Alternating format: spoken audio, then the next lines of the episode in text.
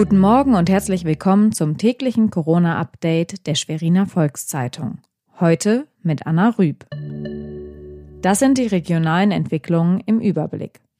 Die Corona-Krise hat fünf mutmaßlichen Straftätern vorübergehend zu ihrer Entlassung aus dem Gefängnis verholfen.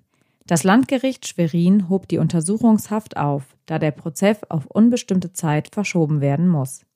Die fünf Angeklagten aus Goldberg, Sternberg und Umgebung waren im September vergangenen Jahres verhaftet worden, weil sie gemeinsam einen geistig behinderten Mann misshandelt und gedemütigt haben sollen.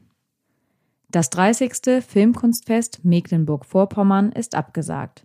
Das Jubiläum sollte vom 5. bis 10. Mai in Schwerin stattfinden. Die Veranstalter wollen im Laufe des Jahres einen Ersatztermin finden.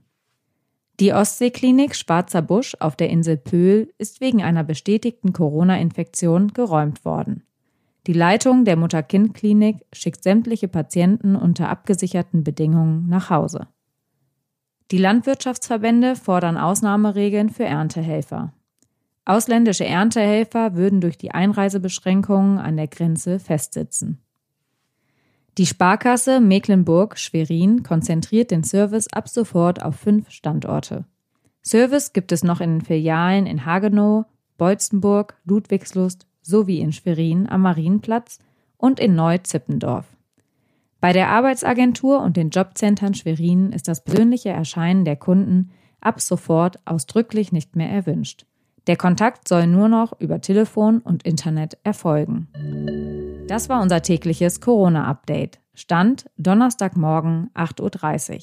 Weitere Nachrichten und Hintergründe zum Virus gibt es jederzeit auf svz.de-corona.